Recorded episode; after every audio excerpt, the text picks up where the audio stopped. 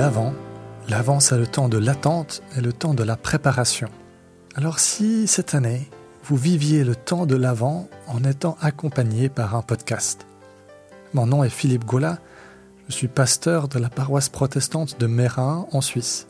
Et cette année, j'ai à cœur de vous accompagner par un petit temps méditatif d'une dizaine de minutes chaque dimanche de l'Avent et aussi au matin de Noël.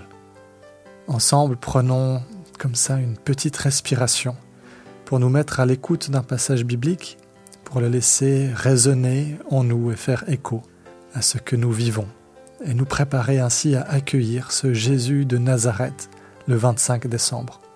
Ces temps, vous pourrez les vivre seul ou à plusieurs, avec votre famille ou vos amis. Alors abonnez-vous au podcast, activez les notifications pour ne rien manquer, et à très bientôt.